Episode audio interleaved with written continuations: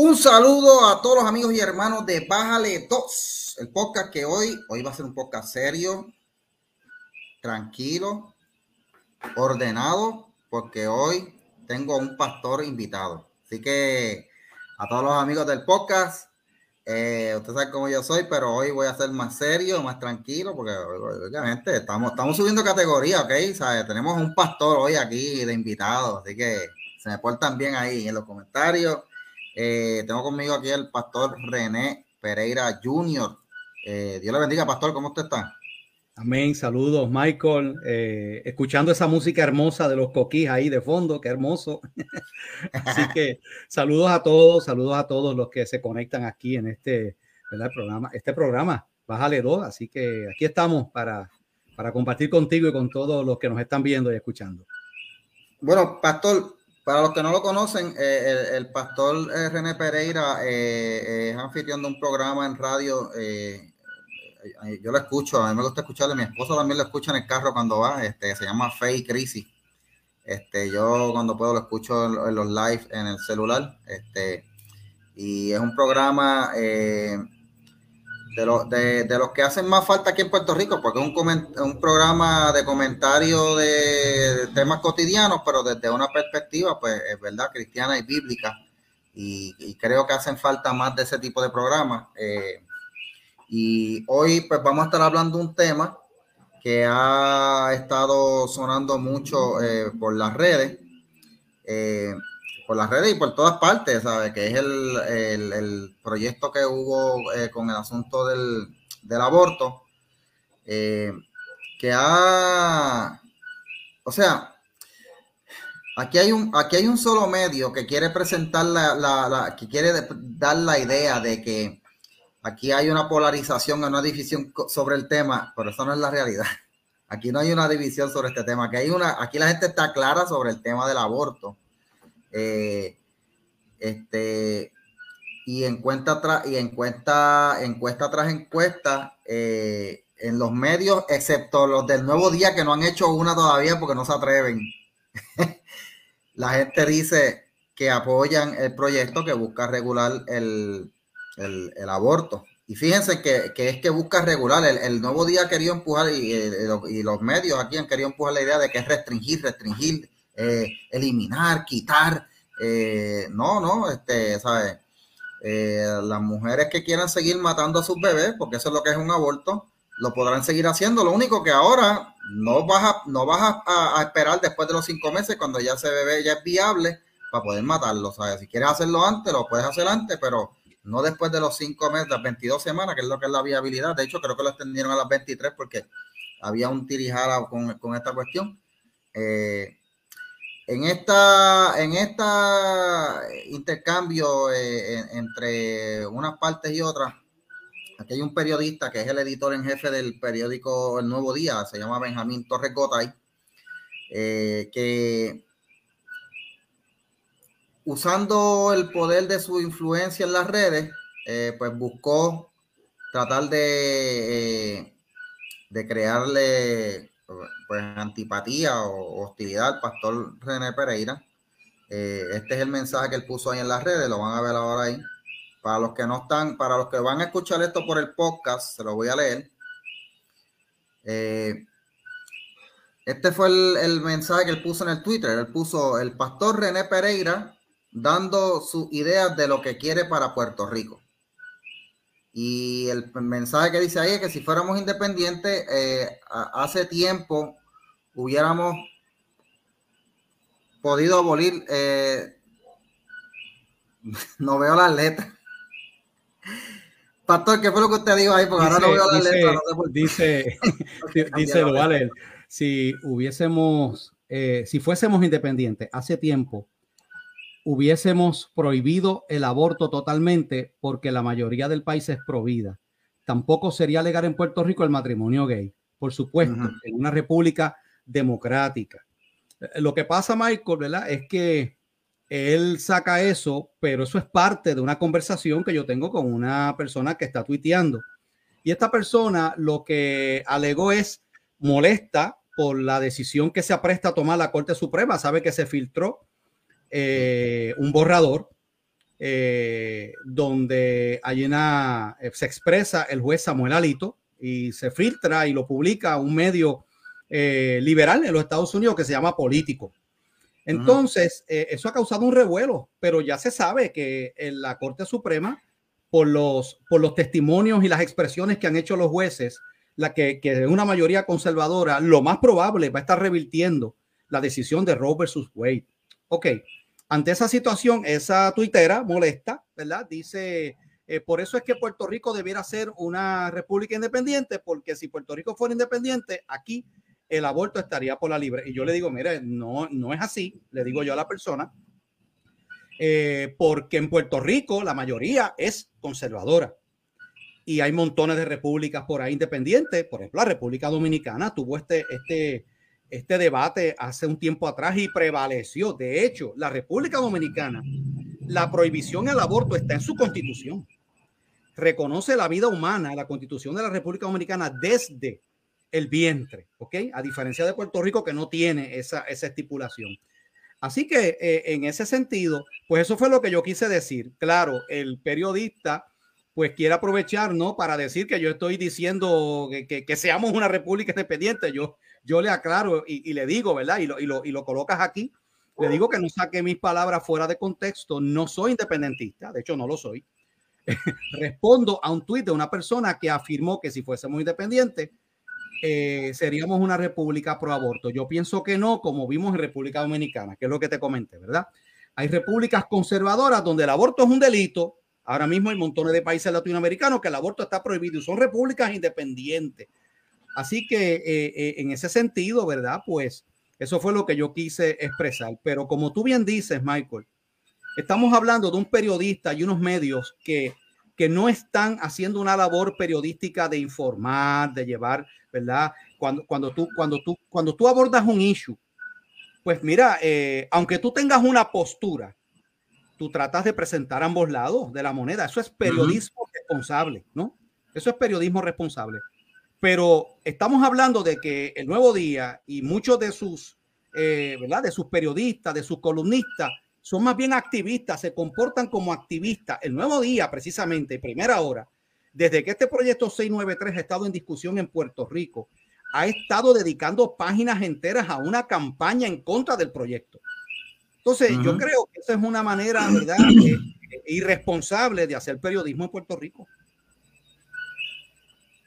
Eh, a, mí, y, me, llama el, en particular el hecho que, que, el nuevo día es el que está capitaneando este, este, e, e, este, este, este esfuerzo por, por demonizar al, sector eh, conservador. Eh, este, se sabe que ellos, para el lado que ellos tiran, y está claro, pero este, cuando yo vi este tweet de parte del editor en jefe, esto lo que se conoce en, Twitter es como eh, targeted harassment, ¿ok? Eh, esto lo hacen con la intención de que salgan la gente que son más extremistas, empiecen a enviar mensajes este, eh, de, de, amenazas o de insultos, otro demás, para dar la impresión, porque el problema de estos, de estos periodistas es que ellos se creen que Twitter es la realidad. Ellos, eh, ellos se creen que Twitter es la realidad y que, y que a Torrey, el área metropolitana, es el resto de la isla. ¿sabes? Para ellos, la mentalidad que hay en el área metropolitana es esa. Yo trabajo en el área metropolitana. Yo voy al área metropolitana, yo en cualquier rato, en cualquier, en cualquier esquina, yo me voy a encontrar con alguien que sea liberal, que tenga, que esté de acuerdo con todos los postulados liberales, aborto, matrimonio entre personas del mismo sexo y todo lo demás yo me voy al resto de la isla, eso no va a ser la realidad. Eh, en el área metro yo me voy a encontrar con, con eh, me, meto en un sitio con 10 personas y estoy seguro que 7 o 8 van a estar a favor de, de, eh, liberalizar el aborto y de hacer aborto hasta el momento de nacer. Si te vas al resto de la isla, esa no es la realidad. O sea, la burbuja que crea esta persona, la burbuja que tienen en Twitter y que tienen en Atorrey, ellos quieren expandir el resto de la isla, pero se están encontrando con que no es la realidad. Así que cuando salen voces como la suya, Pastor, eh, que, se, que se escucha, eh, esto es lo que ellos intentan hacer, poner este, estos, estos tweets sacándole contexto, que en eso son ellos unos expertos, para entonces dar la, idea de que, ah, espérate, que el, pastor es un independentista, el pastor es un nacionalista, lo que quiere es la independencia, quiere la independencia sin aborto. O sea, y, esa es la idea detrás de esto. Eh, y, a veces parecen nenes en un patio de Kindle. Bueno, yo fui maestro de, de, escuela elemental por varios años y yo no vi tanta inmadurez. Yo no vi, yo no vi la inmadurez que yo veo aquí en Twitter de parte de esta gente, yo no la vi en los nenes de Kindle que yo les daba clases. O sea, así de mucho, así de, así de mucho es la, así de, grave está la situación con el periodismo. Me, preocupa, pastor. Eh, aunque no se ha visto aquí, y aunque a mí me lo trataron de hacer una vez, me trataron de hacer una campañita de odio hace un tiempo atrás, pero ahora mismo se está dando en Estados Unidos una campaña de odio tratando de eh, fomentar en la gente la idea de que la única manera de que se puede parar esta decisión de la Corte Suprema es asesinando a los jueces conservadores. Horrible. Lo tiró un periodista de un servicio de noticias que se llama Haystack News y él tiró diciendo, y, y, como quien no, como con un pensamiento al aire. Imagínense que mataran a dos de los jueces conservadores y tuvieran que elegir unos jueces de momento para poder entonces tomar la decisión. ¿Sabes? En mi vida yo había visto esto aquí y Twitter se supone que haya censurado ese tweet, sacado a esa persona a la plataforma y no lo sacó. No lo saca. Ahora, si yo digo en Twitter, que los hombres que se cercenan el pene y se hacen una herida eh, simulando una vagina no son mujeres, eso a mí me cierra la cuenta por eso. Bueno, le, cerraron la cuenta a Donald Trump, ¿verdad? Este, eh, aunque ahora Twitter está bajo un nuevo accionista principal, que es Elon Musk, y se supone que, ¿verdad? Que ahora la situación sea diferente y qué bueno, ¿verdad? Ojalá que sea así, porque sin duda las redes sociales han estado dominadas por unos eh, grupos, eh, unos sectores que, obviamente este, eh, adelantan esas agendas y silencian o buscan invisibilizar a aquellas personas de posiciones conservadoras. Y lo hemos visto, ¿verdad? Pero yo creo, Michael, que se le está acabando la gasolina aquí.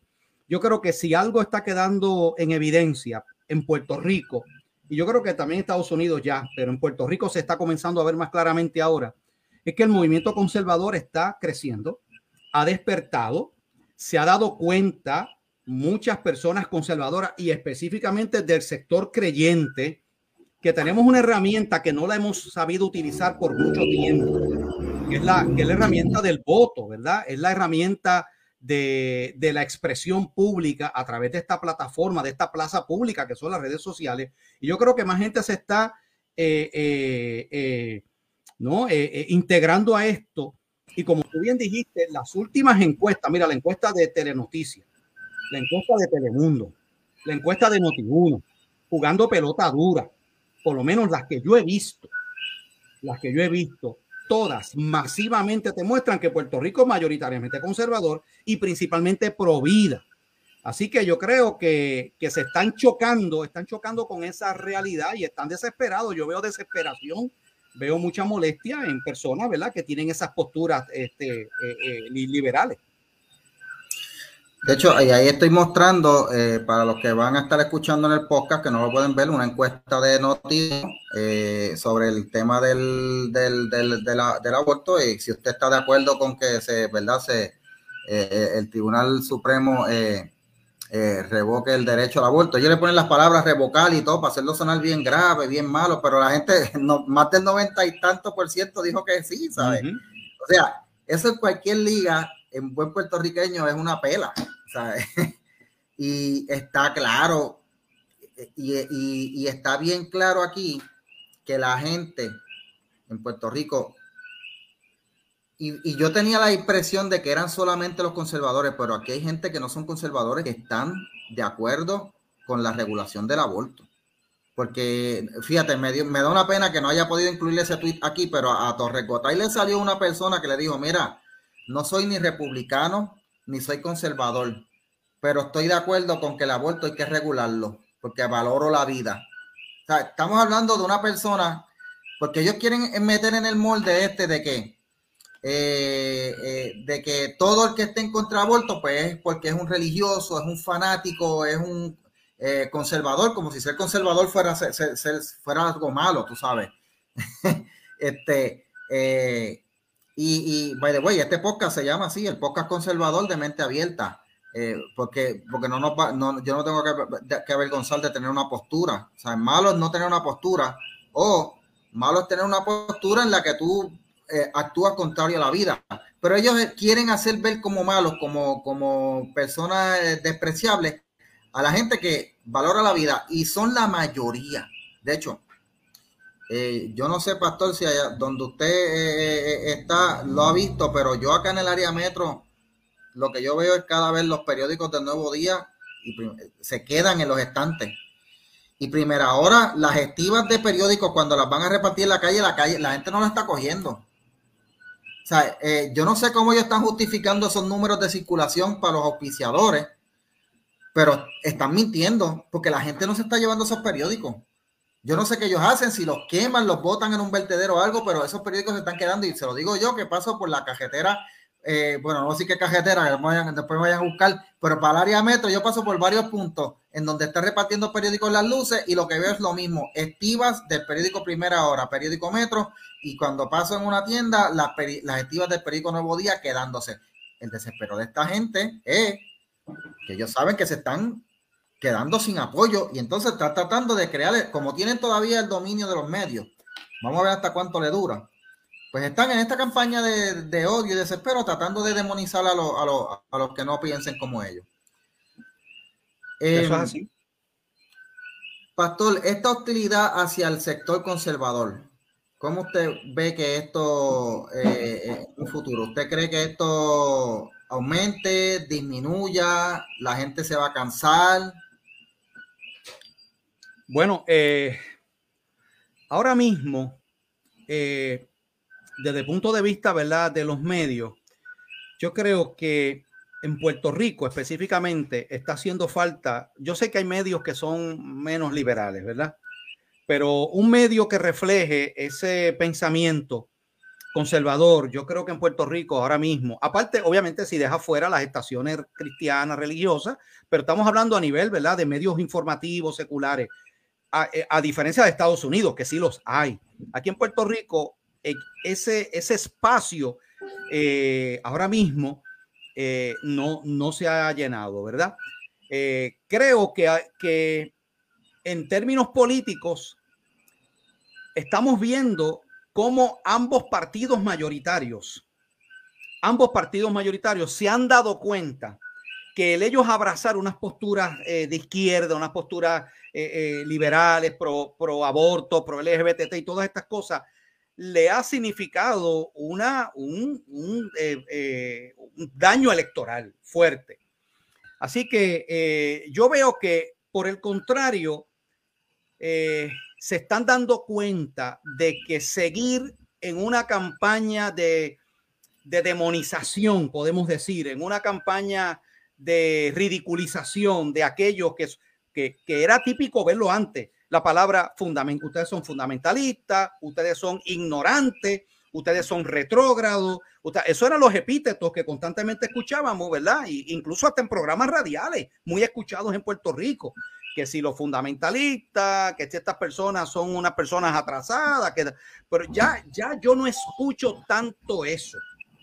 Yo pienso que según ha ido creciendo y se ha ido vocalizando el movimiento, ¿verdad? Conservador, el movimiento que afirma valores y principios, como que se han dado cuenta que estos no son cuatro locos, ¿verdad? Como, como, como uno, por, por, ¿por qué? ¿Por qué, Michael? Porque antes teníamos una mayoría silente y unos cuantos líderes que eran vocales. Y eso era lo que, lo que cogíamos, me incluyo, todos, Todos los, todos insultos, los epítetos, los, los, ataques, ¿verdad? Pero ahora se están dando cuenta, espérate, espérate, eh, las cosas no, no son como nosotros pensábamos. Así que yo, yo observo que ha ido cambiando esa, esa visión, esa perspectiva, y se están dando cuenta que realmente en Puerto Rico los que son de esas posiciones bien de izquierda, bien liberales, bien pro aborto, bien pro gay, no representan la mayoría. aunque son, aunque son los más vocales, porque tenemos que entender que son los que tienen el apoyo de estos medios principales, aparte de que, de que estos grupos, aunque son pocos y son los mismos, los mismos grupos, las mismas personas muchas veces, ¿verdad? Que tienen tres y cuatro sombreros, reciben una cantidad enorme de dinero de organizaciones en los Estados Unidos. ¿Sabe? Aquí, por ejemplo, ahora para, para las vistas públicas del 693 que se dieron en el Senado, oye, ¿de dónde sacaron dinero el grupito de, 15 o 20 eh, feministas que están allí para pagar unos anuncios en unos billboards que estuvieron? O sea, yo no sé cuánto cuesta eso, pero, pero, pero estuvieron por todas las autopistas y las principales carreteras en Puerto Rico. Eso cuesta mucho dinero.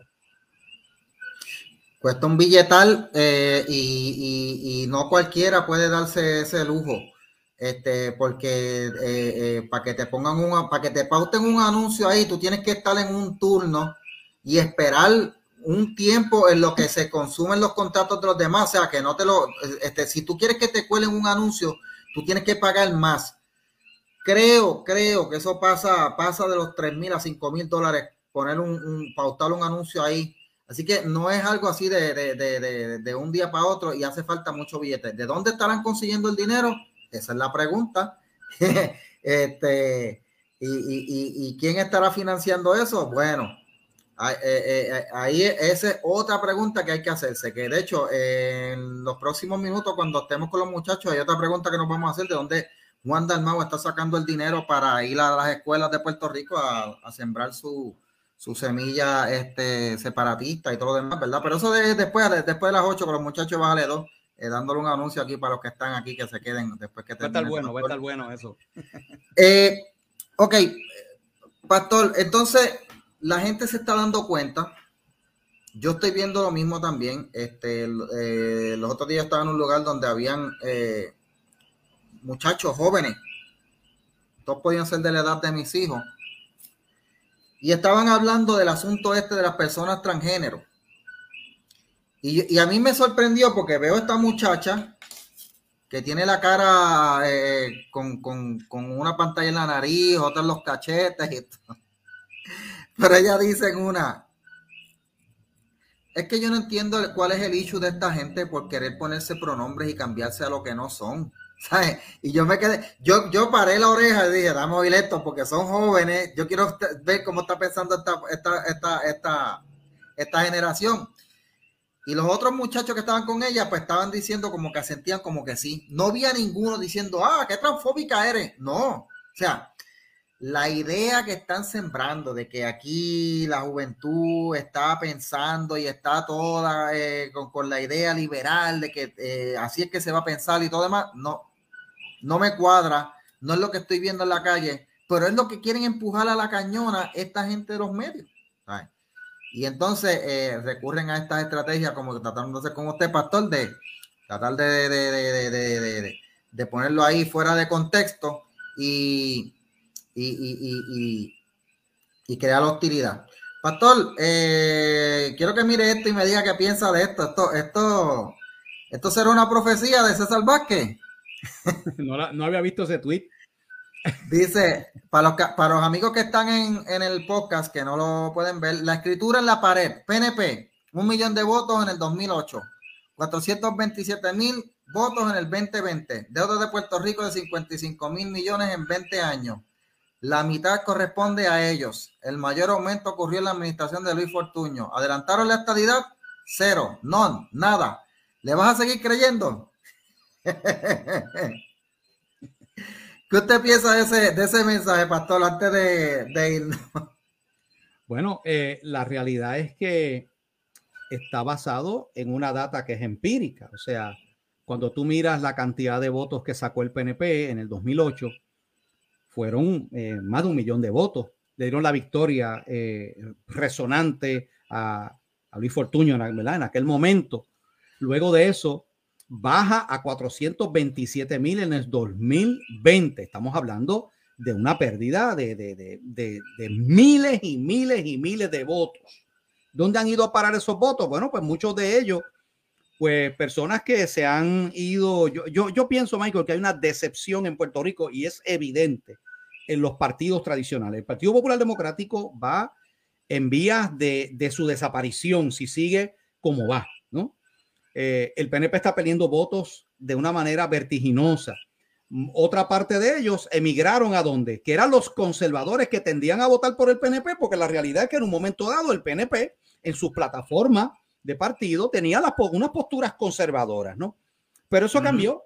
El PNP ha sido secuestrado, así como el PPD fue secuestrado por lo que llamó Hernández Coro las plumitas liberales. El PNP ha sido secuestrado por uno, por, por el Partido Demócrata, que es un partido sumamente liberal y, en, ocasiones rayando hasta, hasta en el socialismo, ¿no? Eh, y pues muchas personas eh, que, que, ponen primero unos principios y valores que otros, que, que otros asuntos, eh, pues mira, este, emigraron a Proyecto Dignidad. Proyecto Dignidad sacó casi 80 mil votos ¿ok? en su candidatura a la gobernación.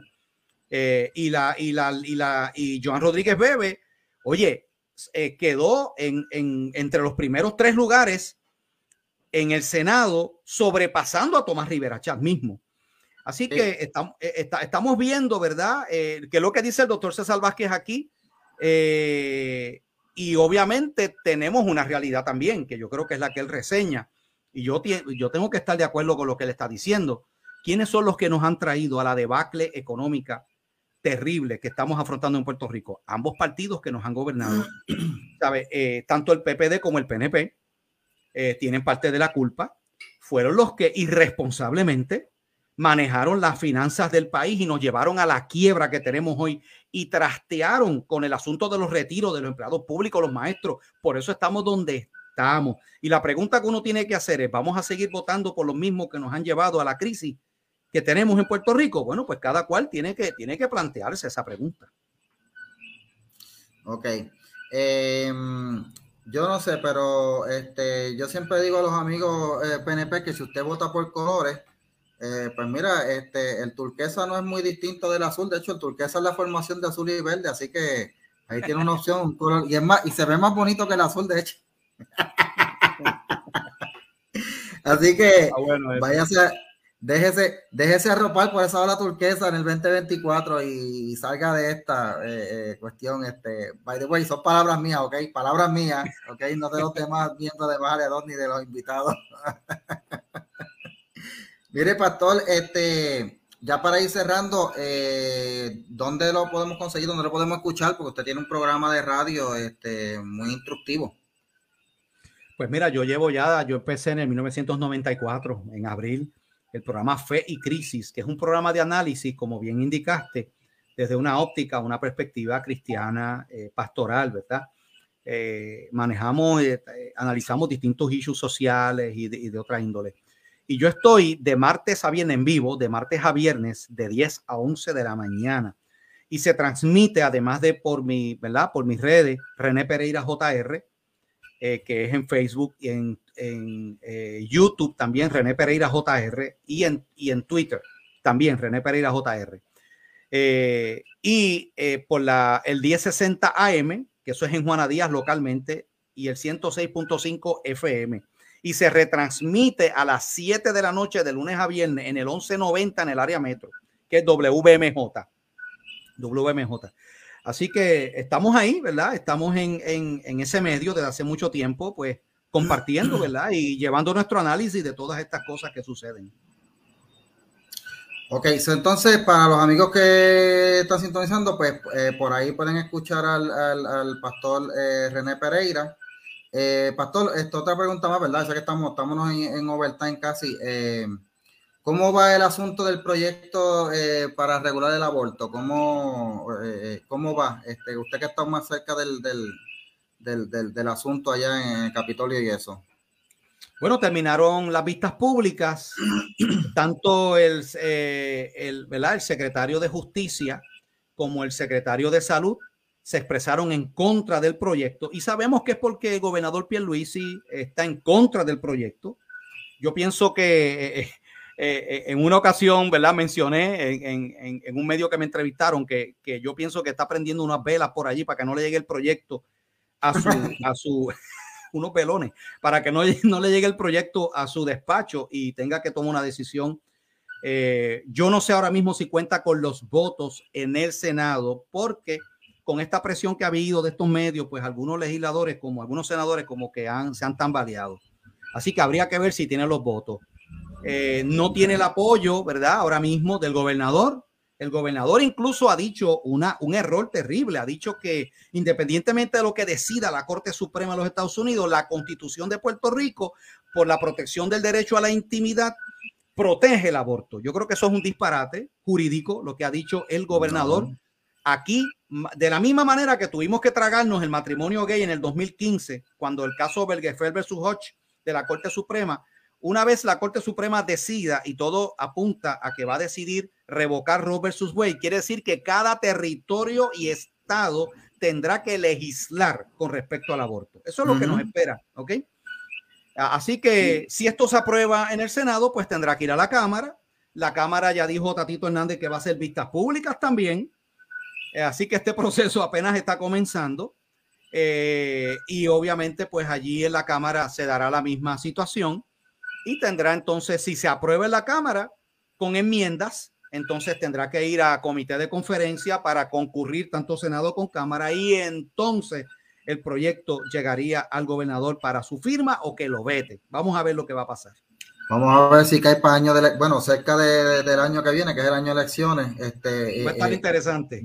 Vamos a ver si él se va a tirar a la mayoría conservadora en contra. Eso, eso lo quiero ver. Bueno, Pastor, le agradezco de verdad, de corazón, la visita aquí. Este, eh, bueno, por ahí está llegando Oscar. Le agradezco de verdad la visita aquí. Para mí ha sido un honor tener aquí a usted, pastor, en este programa. Ha sido, es la primera vez. Es la primera vez que tengo un pastor aquí en el programa porque... yo, le quiero, saludos René, saludos muchachos. Yo le quiero hacer una pregunta antes que te vaya, pastor. Sí, adelante. Esto, ¿cómo, ¿Cómo tú, yo, yo he visto las presentaciones esto que usted hace en, la, en el Senado, en las vistas. Y, y, yo lo admiro mucho porque yo esto hacía rato, yo hubiera sacado el manto de profeta y lo hubiera dicho dos o tres cosas fuertes a, a, a Vargas Vidot y a toda esa gente. Vale dos, vale dos, mijo. Pero yo se las dije y le metí, una, querella, y le metí una querella ética a, a Vargas Vidot. Sí, no, no, por eso, porque, porque son, se hacen los locos teniendo evidencia a propósito te malinterpretan las palabras.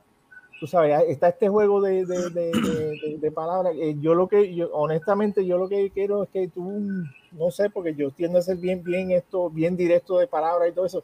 ¿Cómo tú lo haces? Tú sabes, eh, yo, yo sé que, ¿sabes? Cómo tú mantienes la paciencia, cómo tú te preparas. Lo puedes contestar en cuestiones profesionales y también espirituales. siempre te he querido hacer esa pregunta porque lo admiro a todos los muchachos que van a, eso, lo admiro. Esa es la única pregunta que tengo y te soltamos. Bueno, pues eh, tengo que orar para que el Señor me, ¿verdad? me dé dominio propio, que es un fruto del Espíritu. Sí que me voy por esa línea, ¿verdad? Okay. Que, que Dios me dé sabiduría, porque si, si yo me, si yo, como dicen por ahí, pierdo la chaveta, porque hay cosas que honestamente indignan a uno. O sea, a mí no hay nada más que me, que me indigne que la mentira, el engaño y la manipulación. Y que lo hacen a propósito, lo hacen Sí, lo hacen así. Y yo he aprendido que si que yo puedo decir una verdad, pero si la digo de una manera ofensiva o incorrecta, eh, por, por, más verdad que diga, pues se van a pegar de ahí y se van a ir por esa tangente mm. y, y, ¿verdad? Y, no, y, no, quiero caer en ese error, no quiero darle esa, esas balas a ellos para que entonces me, pues me disparen a mí, ¿verdad? Así que me, me, trato de cuidar mucho de no caer en eso. Ok, ok. Y eso por experiencia, ¿verdad? Porque te diste par de cocotas oh, al principio. Sí, sí, sí. sí. Cuando, más, joven uno, ¿verdad? Uno, uno, uno, es más efusivo, pero uno va, uno va madurando con el tiempo. Nítido. Un placer, pastor. gracias por el trabajo que hace. Gracias. Bueno, pues gracias al pastor René Pereira. Eh, esperamos en algún momento tenerlo otra vez de invitado aquí. me alegro mucho haberlo tenido. Nosotros vamos a una pausa y regresamos en breve con el restante del programa de Bájale 2. Gracias, pastor. Y ustedes no se vayan, queden aquí con Bájale 2. Y regresamos, gente, a Bájale 2. el podcast que está como gato boca arriba, gente. Eh, hoy eh, teniendo aquí a, los muchachos. Fernando y a, Dali, perdóname. Saludos. Saludos a los así. Sí, saludos, eh, a Fernando y a Dali, sí. Saludos a todos los amigos que se han unido ahí. Eh, estuvo con nosotros hasta hace poco el pastor René Pereira. Ya ustedes ven, este podcast va subiendo categoría. Ya tenemos un pastor. Eh, vamos, a ver si un día tenemos dos pastores. Entonces, seguimos más de categoría. bueno, Oscar es casi pastor, así que este está ahí casi. Yo, casi, yo fui, yo fui pastor de jóvenes. ¿Ves? ¿Ves? ¿Viste? Y, eres ministro, ministro de la música ahora, eres ministro de la música. Bueno, eso lo, dice. Ah, pues viste, eh, pastor musical. bueno, gente, eh, Como un saludo a todos, un saludo a todos los amigos y hermanos de Bájale 2. Eh, agradecidos de todos los que están por aquí y agradecidos de los que están compartiendo el live. Así que dele share a todas sus amistades y a sus enemistades también, porque si usted cree que esto no es bueno, pues déselo a alguien para, que entonces le haga el daño. Pero si usted cree que es bueno, compárteselo a alguien para que lo mejore. Ves como quiera, compartiendo, sale algo bueno de Bájale dos Bueno, muchachos, este. Mira, Mikey, yo sé que vamos a entrar en un par de temas, pero yo quiero tocar el tema del disco nuevo de Bad Bunny. Es un comentario rápido. Y que yo sé que hay mucha. Hay una tiraera porque el disco, el disco, las bandas, los grupos, los artistas tienden, a tirar un par de discos que gustan, se trepan y siguen una, como un estilo, una norma. Y de momento ellos evolucionan y tiran un disco que, todos los fanáticos que, han tenido los pierden. Y yo creo que ese es el disco de, de Bad Bunny, este disco de ahora. Mucha gente quejándose del disco porque, sí, porque yo creo que no, no tiene nada de trap yo no lo he escuchado, yo creo que tiene un merengazo ahí que, que la gente de, que le encanta el merengue, pues están, olvídate, diciendo que el tipo rescató y va a haber un avivamiento merengazo y ahora sí que es, tú sabes. Y yo creo que el, el, el, el disco es ese tipo de disco que, que, el artista no puede tirar lo mismo que está haciendo porque lo van a criticar porque está haciendo lo mismo. Entonces coge y tira un disco para vender más, para ampliar más su, su audiencia, para cambiar y pierde la audiencia inicial, el hardcore.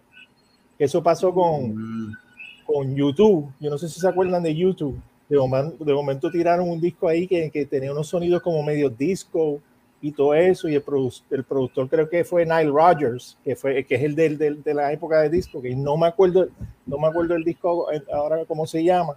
Y han habido un par de grupos así, Metallica, después que tuvo Justice for All, tiró otro disco más y como que se cocotaron. O sea, que siempre hay un disco como que, esto, que evoluciona y pierden audiencia y, y de esto. Pero no le digas a un bonista que, que, es una porquería de disco porque te parten la cara. De hecho, vi, vi, las noticias que, que, había fanáticos que iban a hacerse un tatuaje de, de las canciones. Del corazón. gratis. pero bueno, pero, pero ¿Por qué no están comiendo completo? No, están desnutridos, están desnutridos. sí.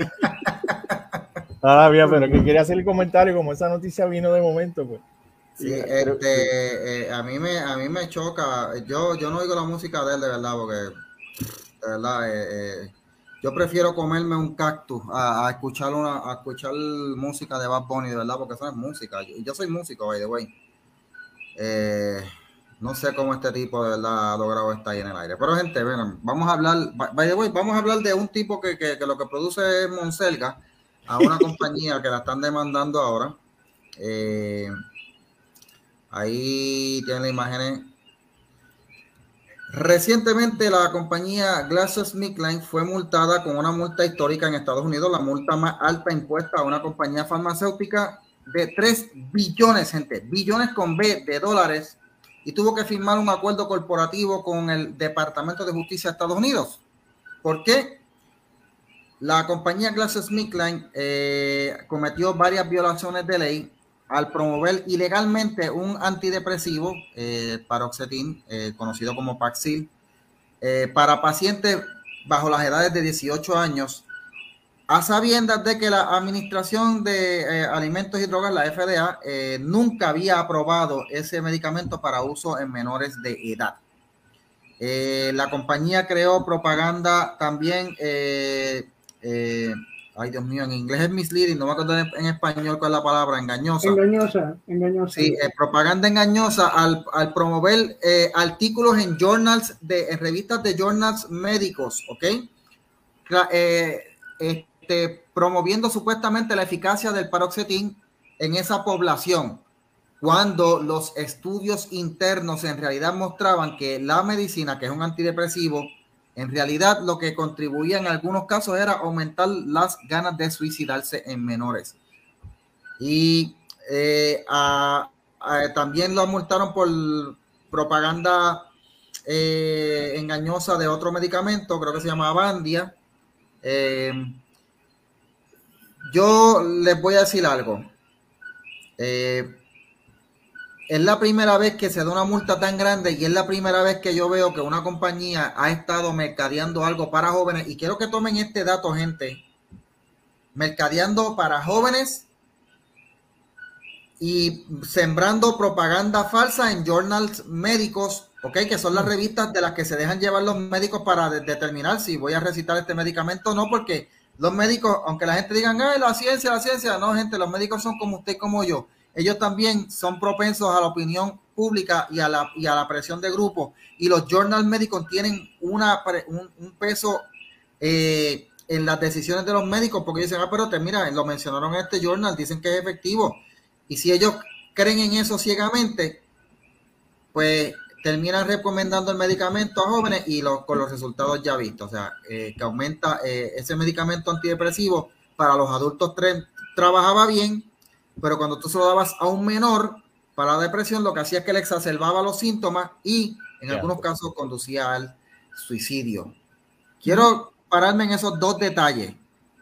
Mercadeado a menores y la propaganda que se regó en revistas médicas, que son básicamente, ¿verdad? Este, eh, como, como eh, son revistas científicas.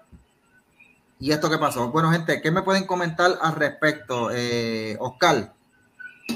Mira, yo, yo creo que eh, también voy a incluir la parte de la multa, porque voy a dar un ejemplo de esto. Los otros días eh, estaba viendo un juego de, Golden State contra, contra quienes que están jugando ellos. El equipo que están jugando. El, eh, fue a penetrar un muchacho y Green, el, que, a veces hace de centro de ellos, le dio un foul y lo sacaron porque fue un foul fuerte.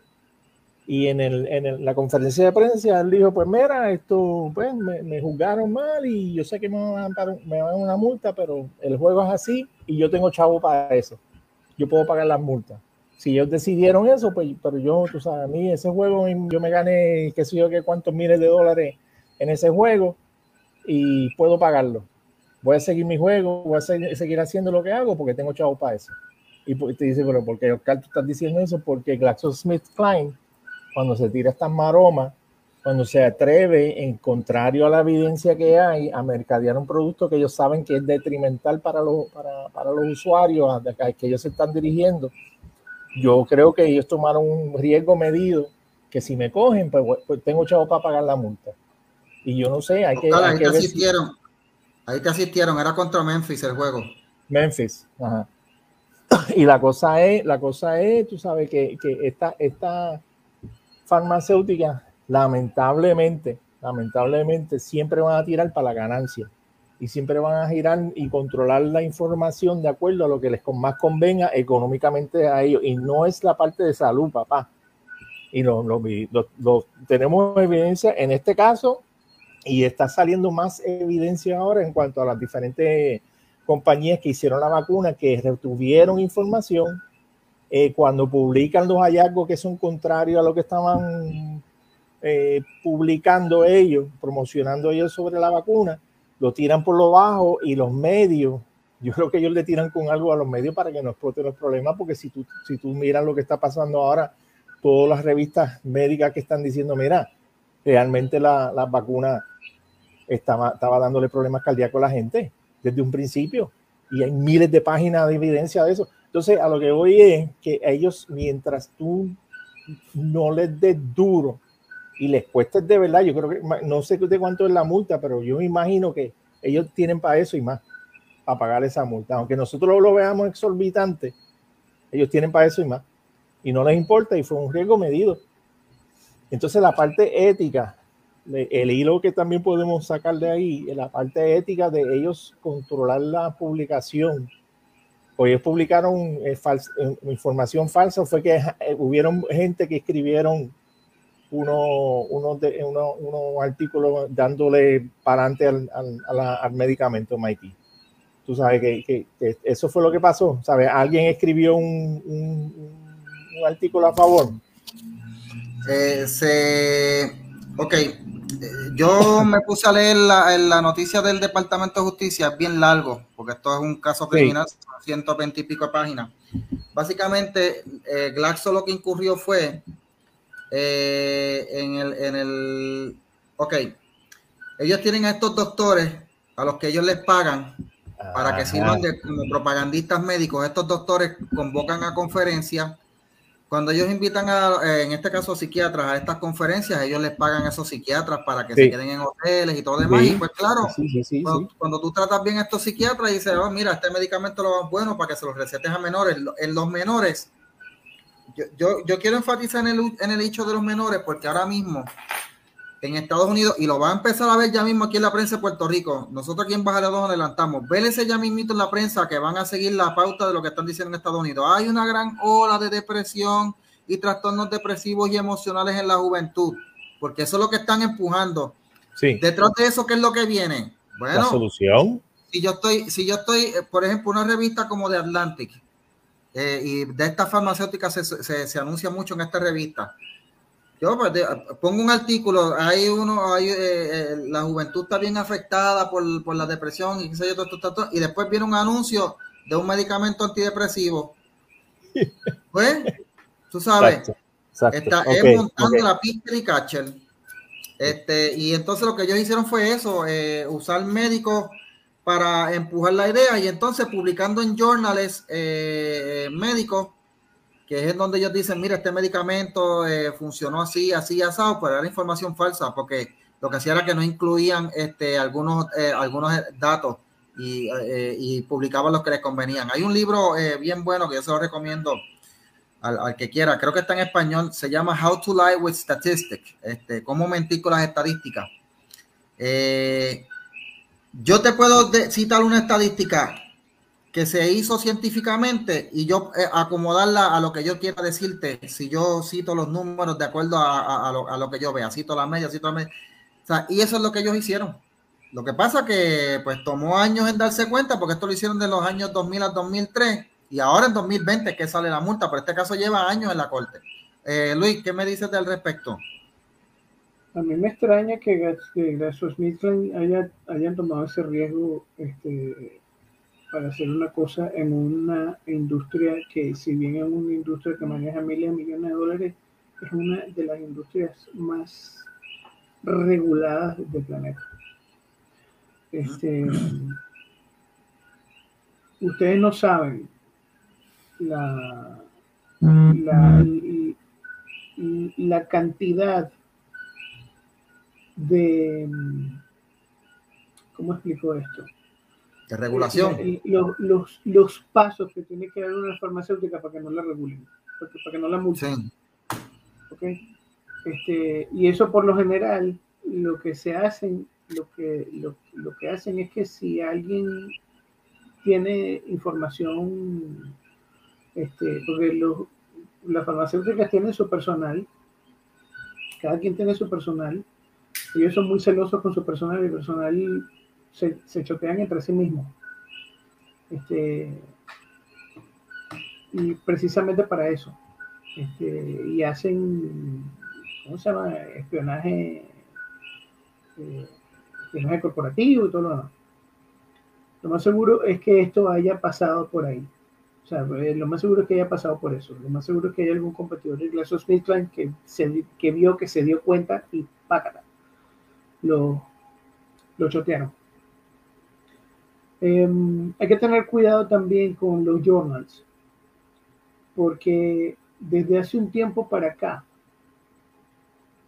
la ciencia ha sido politizada. Y uno de los campos de batalla políticos de la ciencia este, son los journals.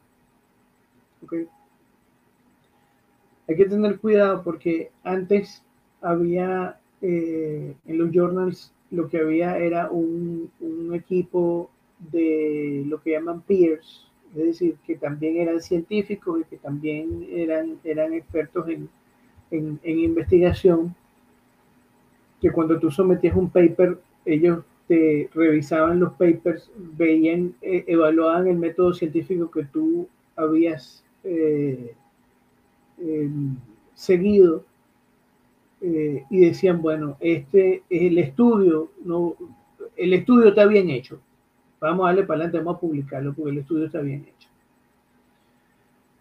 Em, y me y, me voy a este al, rollo de, de la ivermectina.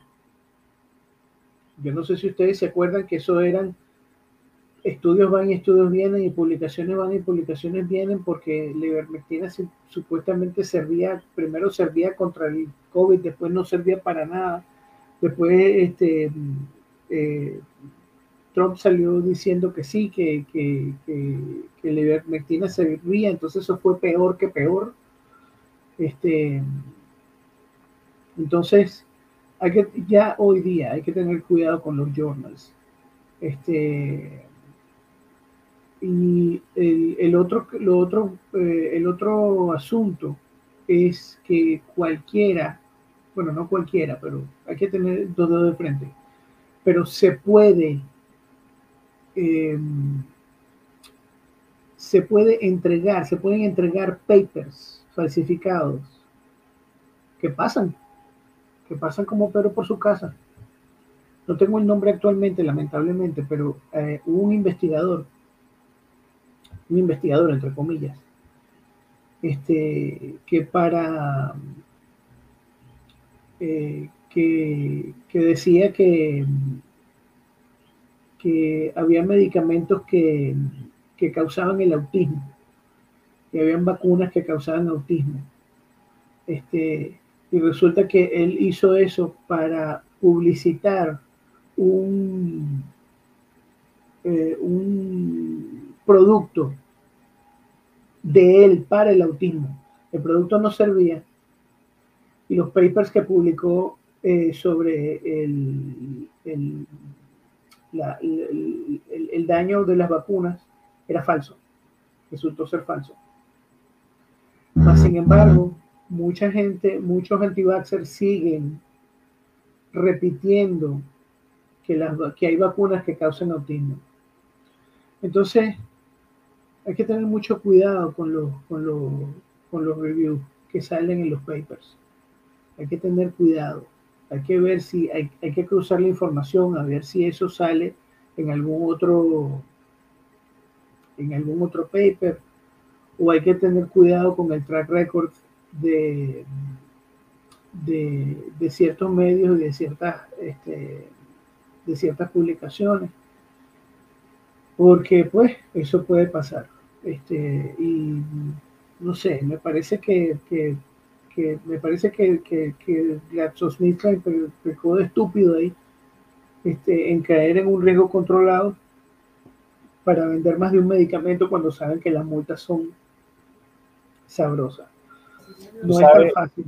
Tú sabes, tú sabes algo que mencionaste ahí, Luis, que, que, que en, en, un podcast que yo regularmente veo que es el Dark Horse Podcast, que es de este profesor que lo sacaron de una universidad bien conocida, que él es evolucionista, biólogo, creo que es biólogo evolucionista.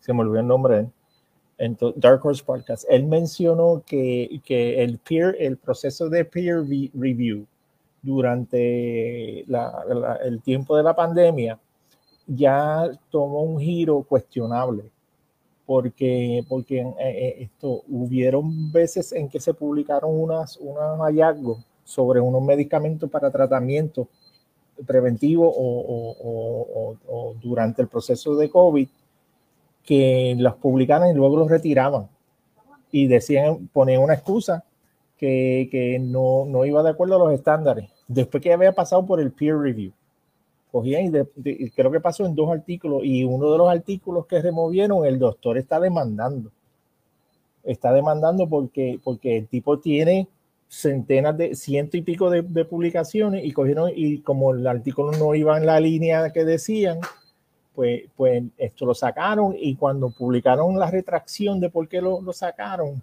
pusieron en tela de juicio en, la, expertise del hombre. Él dijo, no, hasta ahí llegamos. Así que lo que tú dices del peer review es, es cierto, ¿sabes? que se extiende y hay que tener en cuenta que se ha politizado y, está manchado y hay, que estar pendiente. O sea, ya uno no sabe ni en qué confiar ya.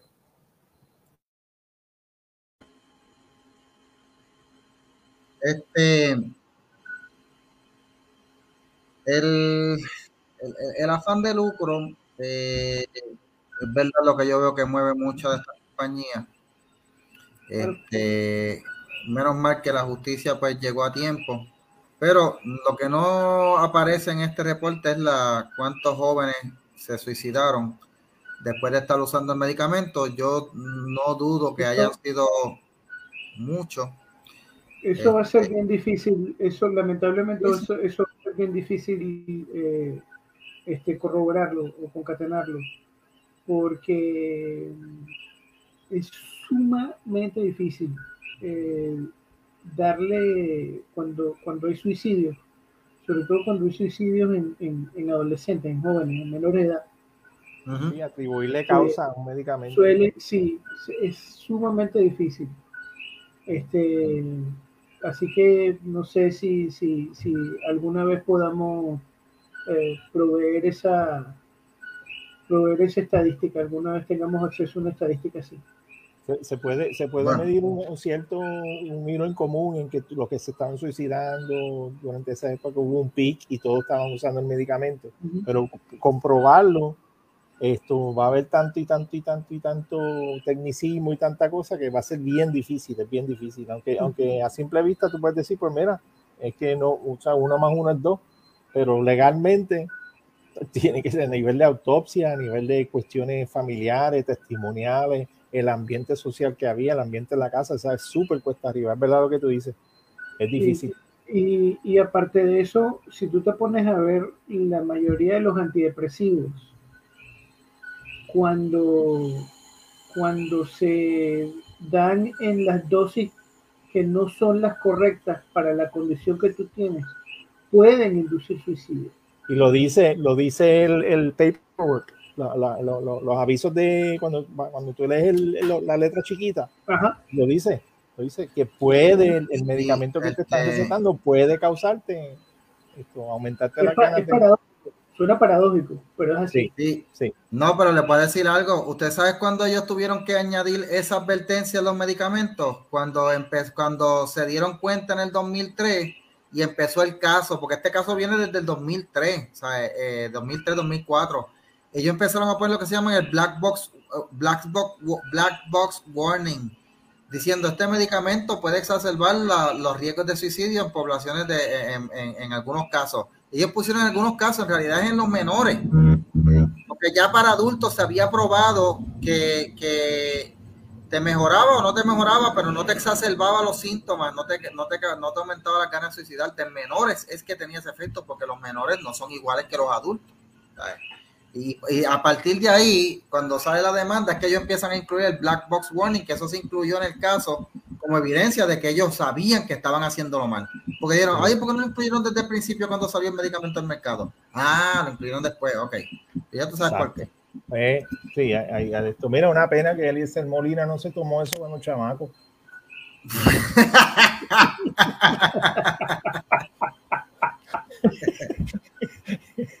bueno, este, Vámonos a una pausa eh, eh, comercial. Bueno, ojalá fuera comercial. Vámonos a una pausa y regresamos en breve con Bájale 2.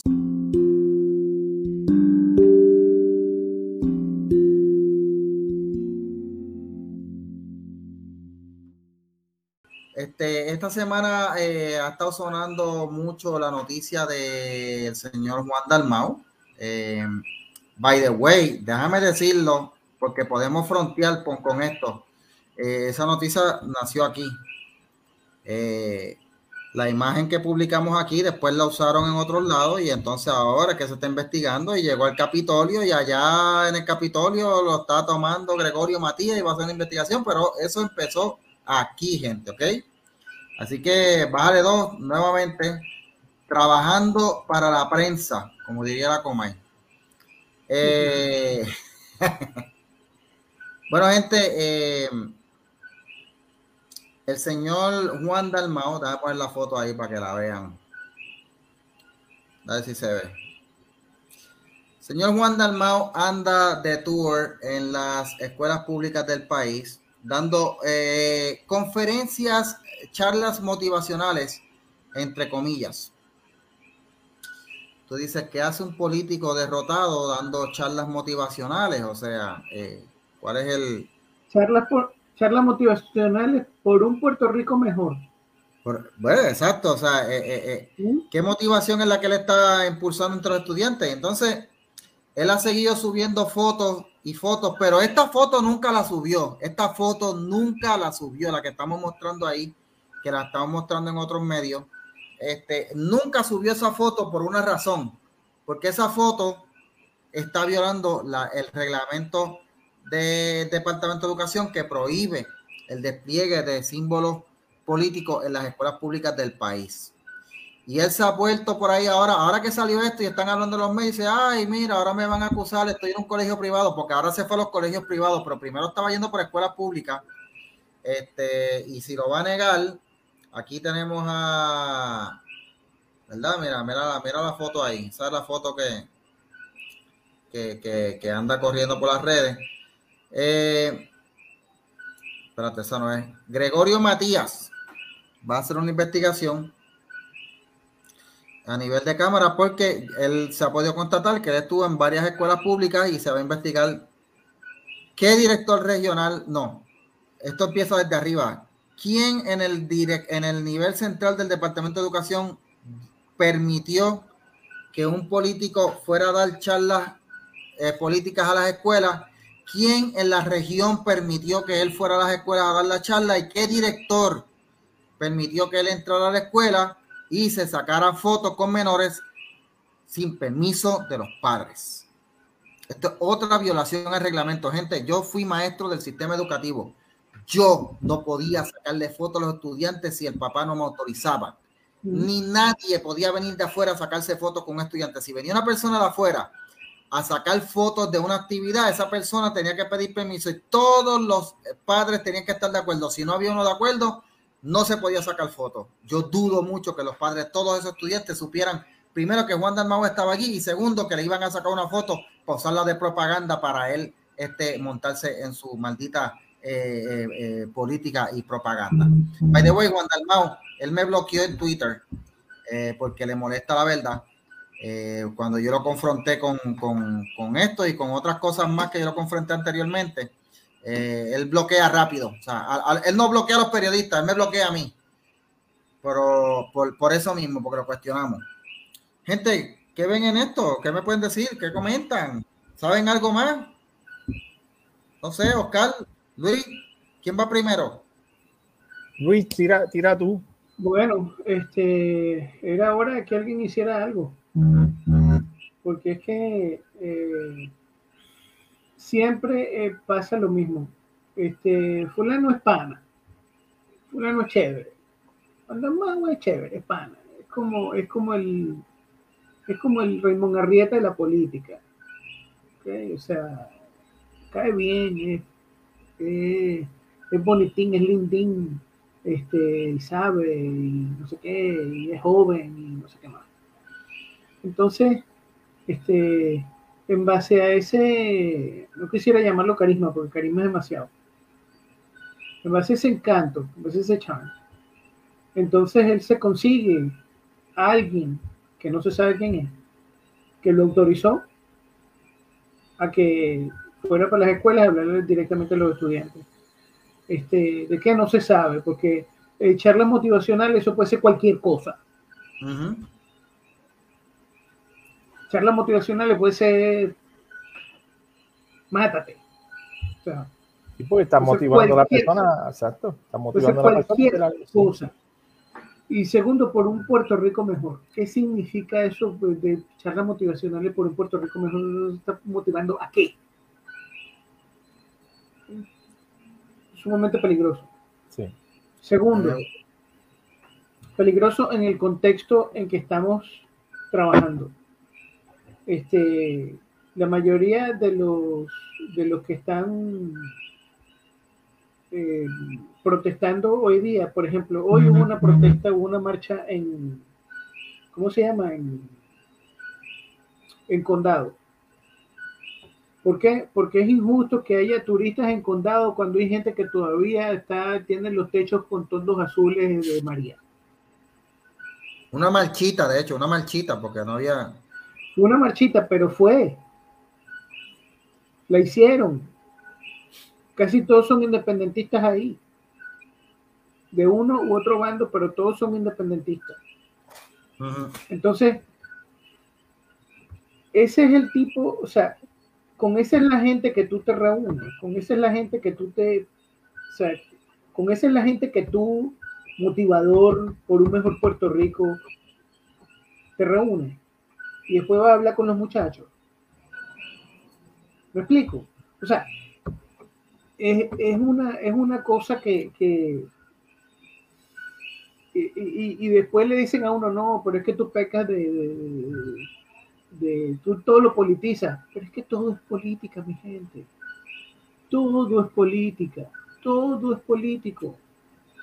No, y lo que pasa, Luis, en este caso es un político un político haciendo, haciendo proselitismo político en las escuelas, vamos a estar claros. No podemos, ese es, hay que encajonar, hay que marcar el tema dentro de eso, no es, no es educativo. Es un tipo haciendo, es un político haciendo proselitismo político, es el presidente de un partido eh, eh, haciendo proselitismo político.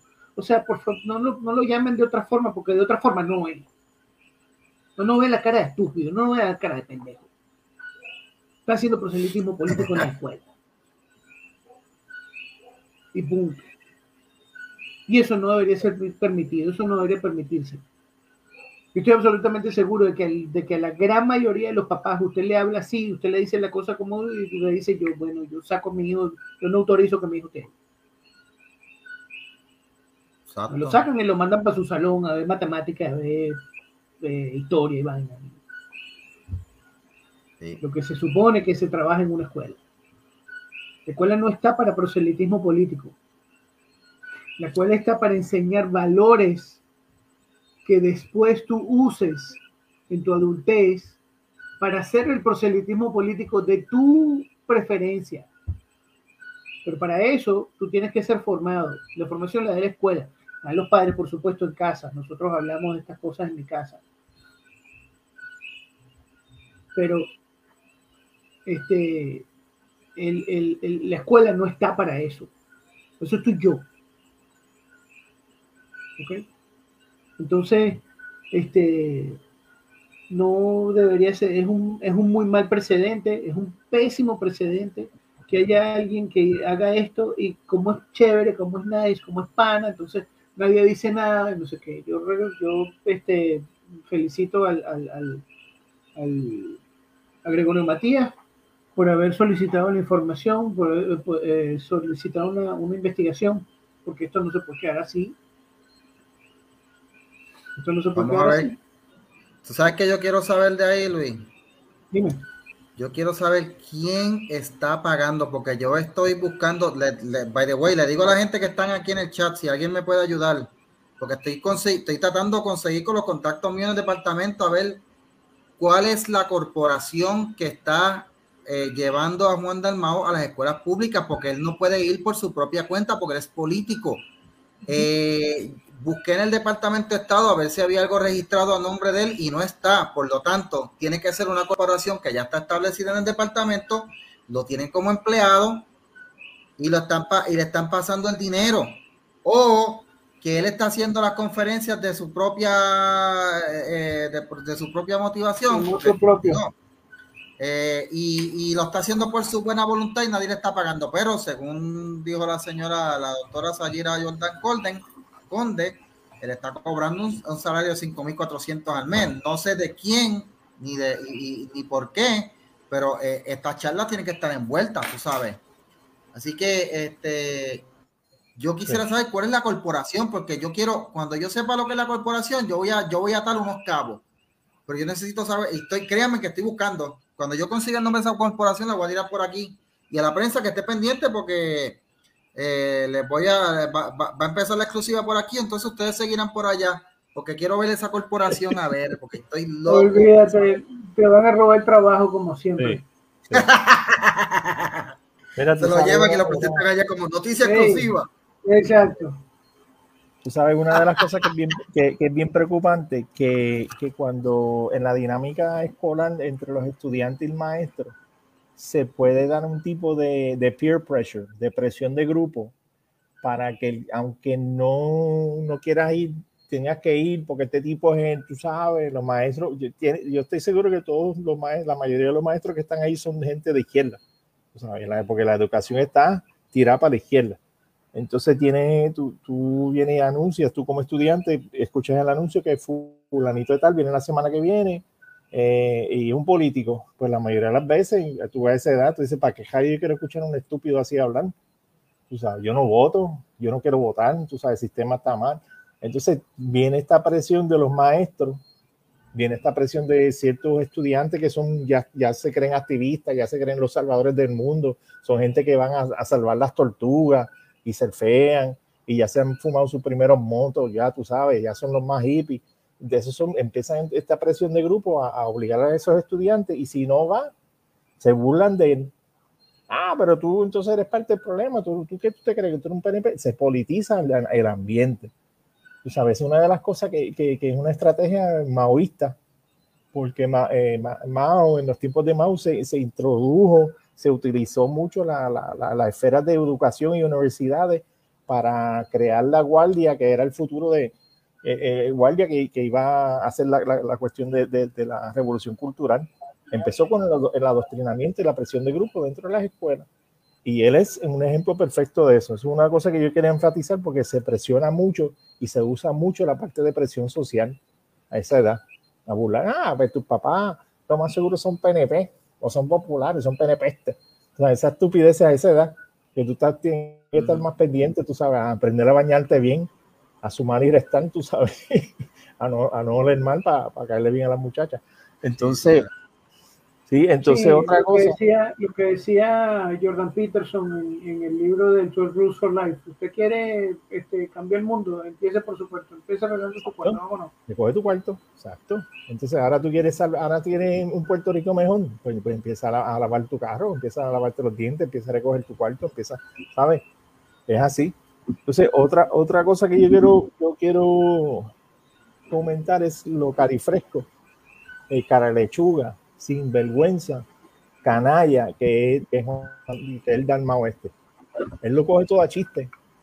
Él, tú, sabes, tú puedes presentar la evidencia, él está en violación a, a, una regla que hay en educación. ¿Sabes? Él está en completa violación haciendo esto. Está cobrando por eso. Y cuando él toca el tema, es, burlándose de lo que le están señalando la, la falta que él está haciendo. Él, él, él está troleando. Él está troleando es una actitud de una persona delincuente, una persona que no tiene moral, una persona una persona, una persona eh, eh, eh, esto que no tiene, no tiene onza de, vergüenza. Así que ese es el futuro de Puerto Rico, papá. Ese, es el que, el que, da la charlita. Que cuando lo, lo cogen, lo, ponen, los ponen, lo cogen con la mano en la masa, te ríe. Bueno, eh, yo lo que digo es que estoy esperando conseguir el nombre de esa corporación, estoy buscando y créanme que cuando y voy a buscar hasta encontrar el nombre de la corporación que lo está llevando a las escuelas, porque ahí es que por ahí jumea, como dice Jefran aquí Boricua, por ahí jumea. Y espero que Gregorio Matías publique esa información, porque yo estoy seguro que le va a conseguir la información de la corporación que está diciendo, porque a, a él no le van a hacer nada, o sea, le voy a adelantar desde ahora. A Juan Dalmón no le va a pasar nada por esto. No, no, no, pero va a salir bien pero la corporación que le está pagando el dinero, yo quiero ver si es una corporación de aquí o es un grupo que se formó de un grupo de, interés especial de esto, porque créanme que estoy buscando en los contratos del Departamento de Educación, pero son tantos que no me da el tiempo. Por favor, ayúdenme, los que son maestros aquí, si conoce a alguien que es maestro, para que me digan en la escuela que él fue a Las Piedras o en la, escuela que él fue a Yauco, bajo qué entidad él fue. ¿Ok? Tengo esa asignación, lo pueden tirar por Messenger, como me han tirado fotos y otras cosas antes, le agradezco a la gente. Bueno, gente, vámonos a una pausa y regresamos en el próximo segmento con la engreída. Con la engreída, hay una engreída por ahí. Ay, bendito, ya que la veamos.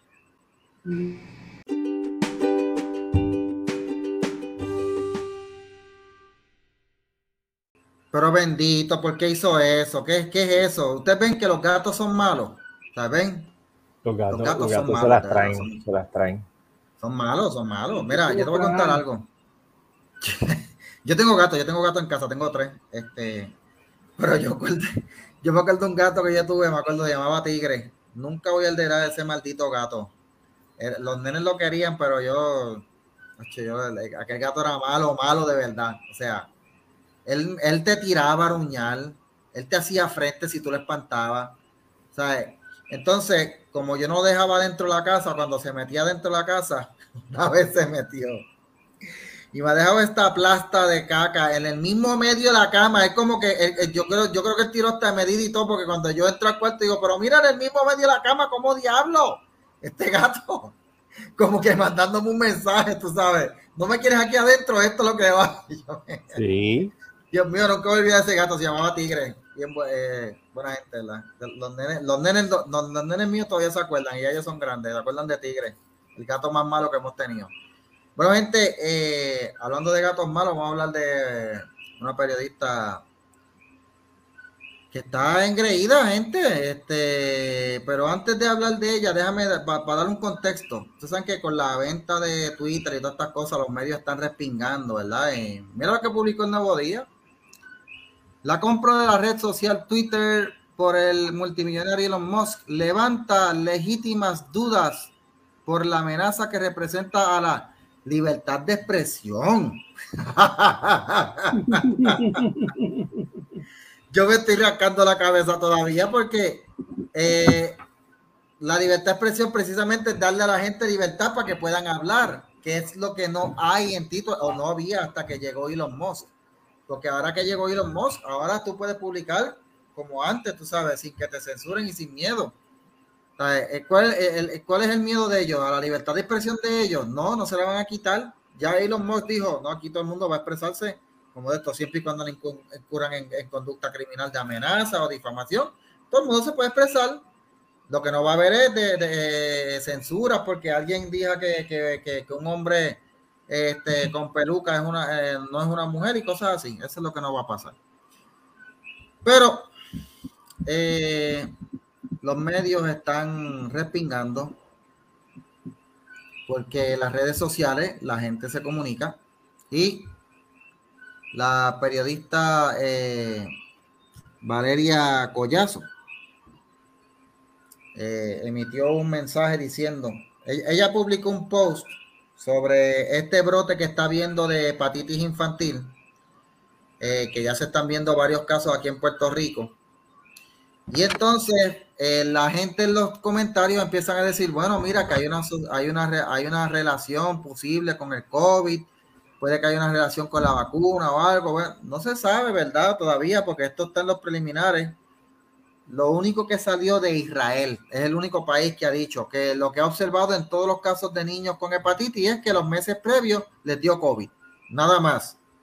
O sea, les dio COVID, no que les pusieron vacuna ni nada. Bueno, o sea que estos eran niños que ya tenían inmunidad y de momento pues están desarrollando hepatitis. Todos, todos los casos que vieron en Israel tenían ese común. No se sabe si es lo mismo en Estados Unidos o en los otros países. No se sabe si es lo mismo o si están haciendo como hizo GlaxoSmithKline, escondiendo data para entonces no relacionar una cosa con la otra. Porque eso es lo que me, eso es lo que a mí me huele que está pasando. Pero, anyway, la señora Valeria Collazo dice que si usted no va a expresarse y lo que va a decir cosas que se aprendió en las redes sociales o en YouTube, pues que mejor ni se exprese. No, peor, peor. Dice que si no eres científico, que investigue el asunto o, sea que si, o sea que si eres Juan Pablo los palotes con una opinión, cállate. Exacto. Mandó a callar a, todas las personas ahí. Entonces tú dices, wow, eh, tú te quedas como que rascándote la cabeza diciendo, wow, esta señora, una periodista, mandando a la gente a callarse. O sea, hasta ahora no ha borrado ningún comentario en la página, incluyendo el mío, que me la estoy vacilando en par de cosas. Este, eh, pero en una yo le dije, mire, eh, señora, este, la libertad de expresión es algo que se, que se, que se, que se, que, que, que si tú lo cortas, ¿verdad? Pues entonces nadie va a aprender. Porque ¿cómo yo voy a limitarle las ideas a, a, cómo yo voy a aprender si saber si mi idea es correcta, si no la contrasto con una que es incorrecta? De que la gente hable. Ah, que hay gente que creen que esto es eh, los marcianos. Bueno, pues tienes prueba de que fueron los marcianos que trajeron el COVID preséntala. ¿No la presentaste? Pues no te hago caso. Pero yo no te voy a callar a ti porque yo no crea, porque tu, tu idea no, no, no, es, no está basada en un estudio científico. Ah, que yo creo que esto es un virus que lo mutaron y lo, y lo, y lo, y lo prepararon y lo reforzaron en el laboratorio. Yo no te voy a, mandar a censurar por eso. ¿Tienes prueba de eso? ¿No la tienes? ¿No? Ah, pues, pues no, pues. pues pero no te voy a decir a ti que te calles por eso, ni te voy a quitar el derecho a expresarte, ni te voy a ni me voy a burlar de ti. Bueno, me voy a burlar un poquito, sí, sí, porque si las ideas son demasiado ridículas, ¿verdad? Me voy a burlar un poquito. Pero también estoy en mi derecho de burlarme, tú sabes, cuando son ideas ridículas, tú sabes. Eh, eh, eh, pero mandar a callar, ver a un periodista mandar a callar a la gente, o sea, ¿qué es esto? ¿Qué engreimiento es este, gente? Oscar, dime algo. Mira, yo lo que encuentro fascinante son dos cosas. Como, como el día de que estas personas o son contratadas para ser periodistas o se gradúan de periodismo, yo no sé si es que viene un ángel encima de ellos y, los ilumina tanto y tanto y tanto que se, de momento se convierten en expertos en, teología, en leyes, en medicina, esto, en psicología, en sociología, en política, se convierten en expertos hasta en historia. Entonces ellos son la fuente, el filtro, se convierten en la fuente y el filtro de la verdad. ¿Sabe? Una, en, el, caso de, de, ella, está diciendo que, los, que, los, que si tú no eres científico, pues no comente, pero ella está comentando. Exacto. ¿Entiendes? ¿Sabe? Y ella está, y ella está, e, ella tiene, ella tiene, ella manda a, eh, eh, hacer o censura, pero eh, la censura de ellos y la, y la preocupación de ellos de, de, de, de de, sobre la libertad de expresión realmente es que es que hay unos discursos, hay unas personas que no deberían hablar y hay unas cosas que deberían desaparecer de, de la discusión pública, que es las cosas viejas, antiguas, la religión, la, esto está, esto está que lo hemos mencionado antes. Pero a lo que voy es que, que a mí me, me, la otra cosa que me encuentro fascinante, aparte de esa unción que les cae cuando, cuando son puestos en estas plataformas, es que ella se hace pasar por científico, pero ella es de la, del grupo de personas que creen que los hombres pueden salir embarazados. Exacto. ¿Dónde está la inteligencia de una persona así? Que los hombres menstruan. ¿Sabes dónde queda la inteligencia de una persona así? ¿Dónde queda la credibilidad? ¿Dónde queda la... Es cuestionable. Y sabes, estamos viendo un activista que, que dice, eh, tú puedes hablar, tú no puedes hablar. Si tú sí, eh, tú que vas a la iglesia, no, tú no puedes hablar porque tú estás prejuiciado y eres una persona mala. Tú torturas a los bebés, tú sabes, tú torturas a los nenes y les hablas cosas malas. Entonces, ese es el tipo de, de airhead que tenemos los medios tú sabes, tiene un apellido que, que, que esto está puesta ahí por, por, su apellido, quizás por sus estudios, quizás por otras cosas que haya hecho para, para llegar ahí, pero no tiene la, esa, en su página puede publicar lo que le da gana, pero ella atribuirse este, este derecho de ser el filtro de la verdad, de ser el portaestandante, es cuestionable. Es cuestionable su inteligencia, es cuestionable su moral y es cuestionable todo. Pero eso es precisamente lo que no quieren no quieren ser cuestionados. Sí, sí. ¿Por qué, ¿Por qué el nuevo día dice que le preocupa que Elon Musk haya comprado Twitter? Porque, porque si se abre el, el, el abanico de, de, de, posibilidades de libertad de expresión, la verdadera libertad de expresión y todas las la verdadera libertad de expresión, tú simple y llanamente, tú puedes perfectamente eh, eh, cuestionar a quien te dé la gana. Exacto. Que la libertad de expresión se trata de eso cuestionar a quien te dé la gana. Es más, se trata de más todavía. se trata de em, facilitar una conversación en el seno de la sociedad. Sí. ¿Sobre qué? Sobre cualquier cosa. Nosotros estamos conversando sobre, sobre, sobre varios asuntos. Y habría gente que esté de acuerdo con nosotros, habría gente que no. Claro. Ok, santo y bueno. Pero para eso es que tenemos libertad de expresión. Y si vamos a contrastar ideas, si vamos a tener esta conversación, si vamos a contrastar ideas, es posible que haya gente que no solamente no esté de acuerdo, es posible que gente se ofenda. Hay que, hay ese, riesgo. entonces, para ellos, priva no ofender a nadie antes de tener libertad de expresión. Pero, pero, o sea, déjame, déjame, déjame profundizar un poquito más. Este, priva el hecho de no ofender a nadie sobre la libertad de expresión.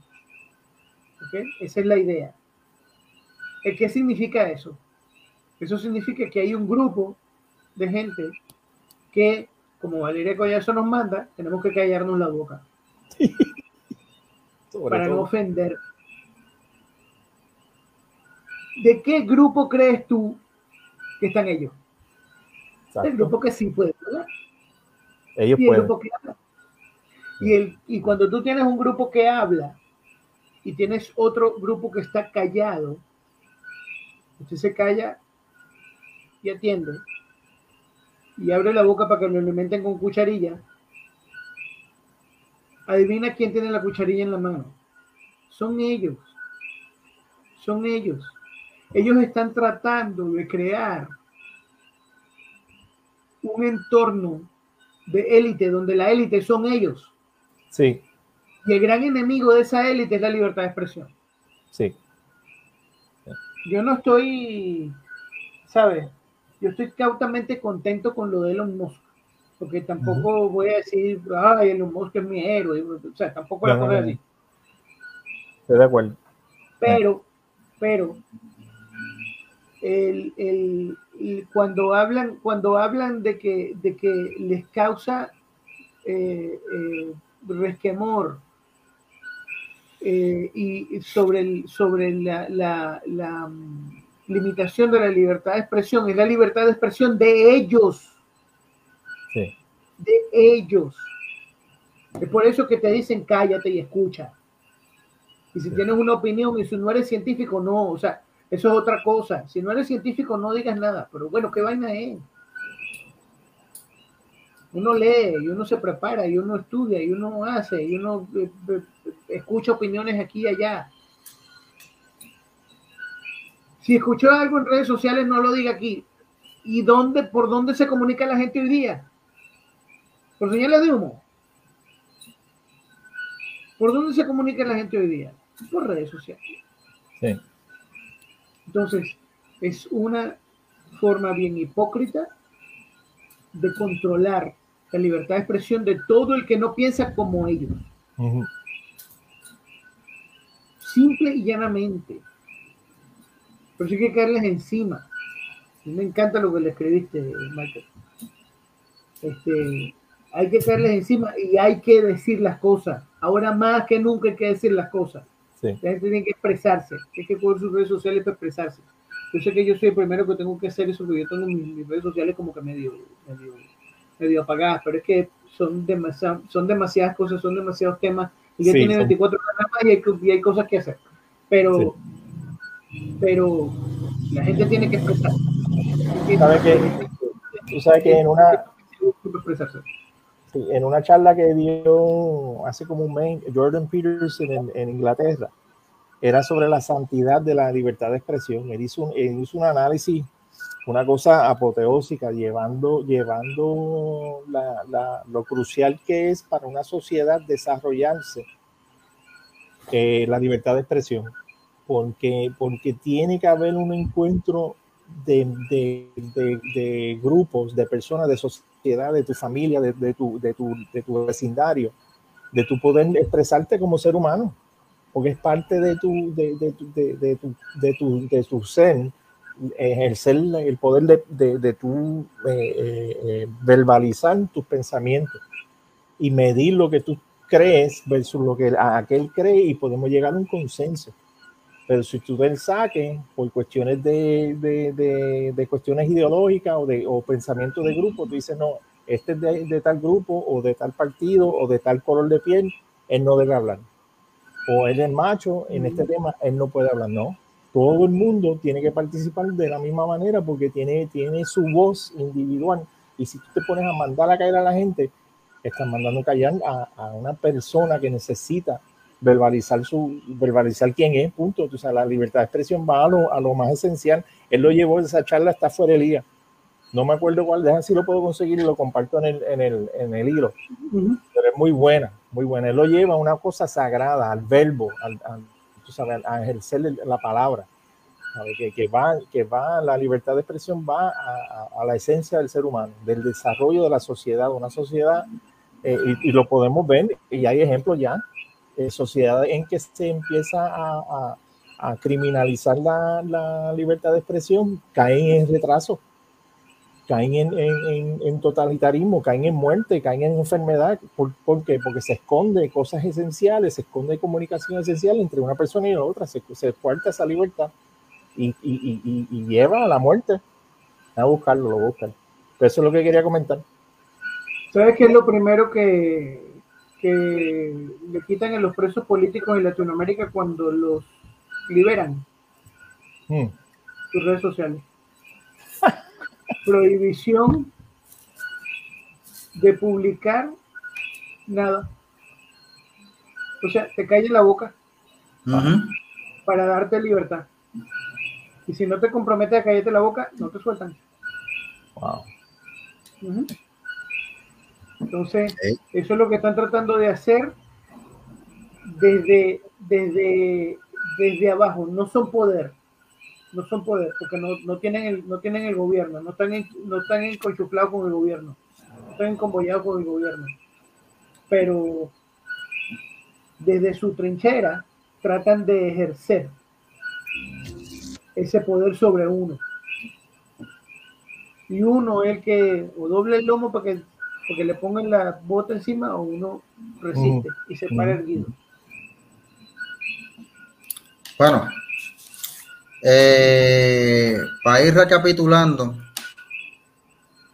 ¿verdad? Eh, quiero este, hacer un, un recap de los temas, ¿verdad? Eh, empezamos hablando de cómo este periodista, el editor en jefe de Nuevo Día, eh, intentó demonizar a, al pastor René Pereira y sacó de contexto una comunicación de él. No presentó el contexto completo, el pastor lo explicó aquí, que era en medio de una conversación, no es que él quiera el independentismo para Puerto Rico ni nada, tampoco eso es algo malo si él lo, si él lo quisiera pero eh, eh, eh, le dijeron, este es el clase de país que él dijo. Él no, él no dijo que es que este, eso es lo, que quería el país. Dijo que si aquí se fuera, le estaba explicando a una muchacha. Bueno, ellos te vieron. Denle en el programa cuando se acabe, para que vean lo que dijo el pastor. después vimos una compañía multimillonaria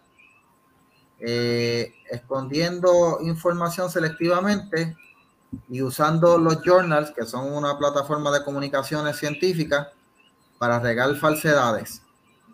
Son las autoridades, son los científicos, ¿verdad? Y los journals científicos son lo, que la gente se deja llevar. Y lo que muchos periodistas eh, confían, como la señora Valeria Collazo, yo dudo que ella se haya leído un journal científico en su vida. Eh, Valeria Collazo me tiene cara de que se lee lo que más que lee TV. Sí, TV Guía o, por novelas de Pablo Coelho, pero eh, anyway, ella jura tanto por la ciencia, me gustaría saber si ella sabe lo que es el método científico. Pero yo le voy a hacer un mensaje a la señora Valeria Collazo. Eh, y esto va a ser un editorial de Bájale 2. Mansplaining, mansplaining. Sí, vamos a hacer. Bájale 2. Siéntate ahí, Valeria, que te voy a explicar algo, mija. Escucha. Un hombre heterosexual. la ciencia es solamente un método. Un método para investigar cosas. Un método para llegar a la verdad. No es el único método. para tú llegar a descubrir la verdad.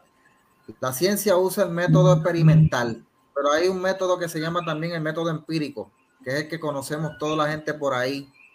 El método que conocíamos antes de que se, eh, eh, eh, se sistematizara la, investigación y que la gente descubría en la naturaleza con los medicamentos, con los tesis y todas esas cosas. si yo en las redes sociales alguien escribe que 2 más 2 es 4, yo lo voy a dudar porque está en las redes sociales, o lo voy a dudar porque no es maestro de matemáticas, lo voy a dudar porque a lo mejor la persona no terminó el sexto grado, el quinto grado, está diciendo una verdad. ¿sabes? Eh, eh, Collazo, usted tiene que saber que la verdad no es algo exclusivo de un grupo, no es algo exclusivo de los científicos y mucho menos de los periodistas como usted. Sepa usted también, señora Collazo, que es esa ciencia a la que usted está confiando es la misma ciencia que intentó engañar usando journal científico y promover un medicamento que a claras luces estaba causando daño y que probablemente causó decenas de suicidios en jóvenes. Eh, esa misma ciencia que usted tanto defiende, en un momento decía que la Tierra era plana y después se descubrió que pues, la Tierra no es plana. Esa misma ciencia en un momento decía que la Tierra era el centro universo hasta que se descubrió lo contrario. O sea, la ciencia no es algo estático, no es algo perfecto la ciencia, señora Valeria Collazo, no es Dios. Y usted tampoco es el profeta, la profeta de la ciencia.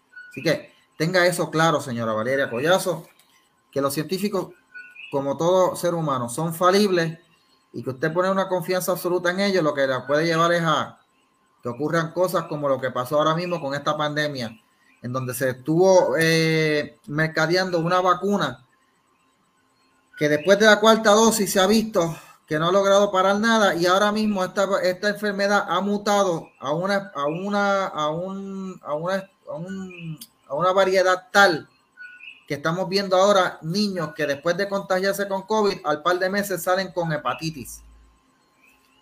Que la ciencia no haya dicho que haya una correlación no quita que la gente que está observando en la calle digan que lo que están observando es eso hay un contagio previo con COVID y la persona después, el niño después aparece con hepatitis. Dios nos guarde, Dios nos cuida y, esto, y ojalá esto no sea una mutación, pero eso está viendo a nivel mundial. Parece que sí es una mutación, porque el único factor común que hay entre el brote a nivel mundial y algo que esté a nivel mundial es el brote que hubo de COVID, que fue a nivel mundial. Así que una cosa, aunque la correlación no indica causación, eh, hay una observación. Y usted no puede decirle a la gente que dejen de hablar ni dejen de expresarse simplemente porque no tienen un, diploma científico. Yo tengo diploma científico, pero puedo leer, puedo estudiar y es lo que hago antes de hacer este podcast. No sé si la señora Valera Collazo lo hace antes de ponerse a publicar o ella de verdad cree que ella es un oráculo especial y le llega la revelación de parte de la ciencia o algo, no sé. Digo, yo dudo que ella haya estudiado ciencia, ¿verdad? ¿Sabes? Este engreimiento que tiene la señora Valeria Collazo, lamentablemente lo comparten mucho en la prensa en Puerto Rico y ustedes van a tener que bajar de esa nube, gente. Por eso aquí en Bájale 2, le estamos bajando dos a ustedes para que se pongan en contacto y recuerden que ustedes no se hicieron solos. Eh, la gente en la calle también sabe. Y vuelvo y repito, hay conocimiento que se llama conocimiento empírico, que es lo que ve la gente por ahí. Les voy, a, recordar un caso y hay una película que yo recomiendo a la gente, véanla. Se llama Lorenzo's Oil. Eh, esa película es de un nene que desarrolló una enfermedad, eh, un tipo de distrofia eh, que le fue dañando los nervios y fue perdiendo las capacidades del movimiento y todo demás y iba en una y iba en un declive de salud tal y el papá no existía, no existía una medicina para esa condición en específico y el papá se dedicó a estudiar, estudiar, estudiar, un hombre que no sabía nada de ciencia hasta que encontró una fórmula química para desarrollar un aceite. ¿Cómo lo hizo ese señor? Para ese tiempo no había internet, pues lo hizo comunicándose con otra gente que tenía una situación similar. Y ahora tenemos las redes sociales. Por eso es que mandar a callar a la gente porque no te gusta lo que dice. Pues, ¿Quién sabe si tú estás paralizando un conocimiento? güey, de las redes salen muchas veces, de las redes se están alimentando ustedes los periodistas, señora Valeria Collazo. Y ejemplo es de aquí de Bajarle dos, ¿cuántas veces no han cogido noticias de aquí y la han sacado por allá? ¿O cuántas veces no han, cogido análisis que lo estamos aquí lo repiten en otros medios? Yo no voy a poner a decir por ahí, ah, lo sacaste de aquí y de acá, pues está bien, ok, úsenlo. Anyway, nosotros no cobramos por esto, lo hacemos porque nos gusta. Como diría Residente, esto lo hago para divertirme. Este, pero hay que y fíjate, Y fíjate lo, bien, lo mucho que funcionó eh, eh, el ella manda a callar a la gente que todo Puerto Rico cambió el tema. Bien brutal. ¿Sabes? Nadie, nadie más habló sobre, sobre lo que está pasando. El poder que ella tiene mágico, tú sabes. Nadie le hace caso a estos totalitarios, estos piti, piti, estos fachos, tú sabes se creen, se creen que tienen como que un poder mágico y realmente lo que hacen es un papelón. Mucha gente cuando vieron un ese post que, que, salió en la página que yo manejo, yo lo, yo lo publiqué de una manera más, un poquito más amena, más graciosa. Esto con la foto de ella, esto cambiada a la cara de Amber Heard, esto llorando. Eh, y, mucha gente en, en, el post salió diciendo que no la siguen, que la tuvieron que dejar de seguir, que, que una, una, persona escribió que ella es la Alexandra Lugaro del periodismo, otro escribió, ¿sabes? Muchas cosas, muchas, ¿sabes? Mucha gente se burla de este tipo de personas que se atribuye uno unas, unas características de de alta moral y, que son los portaestandartes de la verdad, se burlan de ellos y ellos siguen una nube pues, como ellos están en un círculo que, de gente que le, que le besan el trasero. O que le dicen, oh no, tú eres la mejor y para aquí para allá y sigue para adelante. Tú sabes, tiene ese grupito de cinco personas, pero a ellas limitan, fíjate cómo es la cosa, a ellas limitan la, la, las, las expresiones que le lleguen a ella, la libertad de expresión se está coartando de, de, ella poder mejorar como persona, desarrollarse, madurar. Tú sabes, si ella, pues, si ella se, se, abriera los ojos, los oídos a realmente lo que está diciendo la sociedad sobre personas así, con esa actitud como ella, pues entonces maduraría y tendría quizás una acogida más grande al público. Pero no, ahora se ve como, como una engreída. Y por eso mismo, por estar mandando que a la gente que no está de acuerdo con ella. Exacto. Y la palabra clave es esa, madurez, que no la hay en la prensa, o están engreídos, ese es el engreimiento que tienen, que ellos se creen que ellos son los que los, los, poseedores y los, y los, repartidores de la verdad. Bueno, gente, eh, le agradezco a todos los amigos que se han conectado. Eh, saludos por ahí a José Villabril eh, Morales, la primera vez que lo veo. ¿Qué es eso? ¿Eso es pizza? Una quesadilla, papá. Vámonos. Ah, quesadilla. Ok,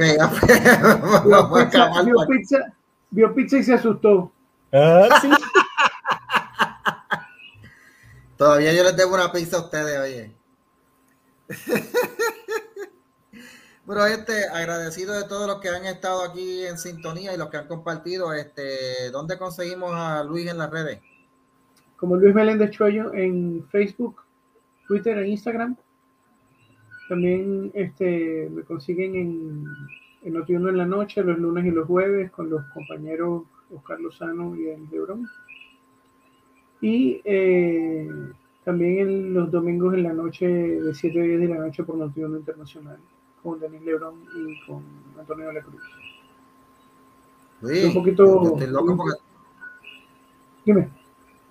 Estoy loco porque vuelvas con tu podcast, Briefing Internacional, mano. Sí, este, he, estado, he estado tratando de agregar con eso, pero, pero pues, eso, viene por ahí, viene por ahí. Eventualmente viene por ahí. tiré al medio a Luis, tiré al medio a Luis. Perdóname Luis por interrumpirte, perdóname, ¿qué estabas diciendo? este No, que, que por eso eh, hay, eh, tener tantas cosas que hacer, que por eso he estado un poco alejado del programa los domingos. Pero Dios mediante volveremos por ahí. A mí me encanta ese podcast, te lo digo de corazón, de verdad. Eh, Oscar, ¿dónde te conseguimos? En lunes y jueves, como dijo Luis, en, en Bájale 2, en, en Noti1, en la página mía eh, en Facebook, en Lozano Guitar, en Instagram, Pixel Lives PR, esto en Boricua Chronicles, que está, estado activo esta semana. Entonces, es que le hacen el trabajo tan fácil de trolear tú, tienes para escoger tema, tú sabes, y, es súper fácil. Entonces, y en la enciclopedia del imbécil y esto, los reruns de, de, de Da Vinci Shop, que, siguen, que son programas ah. buenos, no he hecho nada hace casi un año ya, pero estoy loco por regresar y tengo una lista. Otro más que tiene que volver a hacer podcast, tiene que volver. Mira, eh, By the way, Boricua Chronicles la han tratado de censurar varias veces y la tienen limitada en, en scope, pero como todo, como quiera, cada vez que Oscar publica algo, eso sale en 7000, 8000, 10000 views, tú sabes. Este, eh, ah, porque, y serían más si no fuera porque la página la limitaron en alcance, porque eh, ahora mismo no, eh, ah, no, todo el mundo puede compartir la página. Ahora mismo yo trato de compartir esto, pero la gente sigue yendo porque la gente, pues, aunque, lo, aunque traten de censurar, pues no van a poder. Bueno, gente, a mí me consiguen como Michael Castro en la, eh, aquí en Facebook, eh, Michael DC en Twitter y Parler. Y por supuesto la página de juegos y noticias, que ya llegamos a los 100 viewers. Eh, lo próximo va a ser otro proyectito que voy a estar haciendo con la página de juegos y noticias. Ahora estoy jugando béisbol ahí en la página, no sé si lo vieron. Este, estuve jugando un jueguito de béisbol ahí y comentando noticias. Así que a veces juego béisbol, a veces juego póker, a veces estoy yendo un camión. Juego y noticias, gente. Suscríbase a la página una forma de comentar las noticias eh, más entretenida porque están viendo ahí un jueguito mientras pues esto si les gusta el béisbol me gusta a mí el jueguito de béisbol usted yo estoy ahí jugando mientras comento un tema hoy estuvimos hablando de seis cosas para fortalecer las emociones lo compartí ahí en la página de Bajaredor lo puede ver lo puede ver más abajo eh, no, cinco ejercicios para fortalecer las emociones eh, y eh, mientras jugué, jugaba béisbol. Así que no solamente hablo de noticias, también hablo de cosas, ¿verdad? Temas para reflexionar. Bueno, gente, con eso los dejo. Agradecidos, nos vemos la próxima. Recuerden que todas las noticias que discutimos aquí es porque ustedes son los, eh, nosotros lo, hacemos de acuerdo a las que más ustedes ven. Así que agradecido de todos ustedes de corazón. Sigan compartiendo, nos vemos la próxima y como siempre, arrópesen bien para que no los piquen los mosquitos. Bájale dos.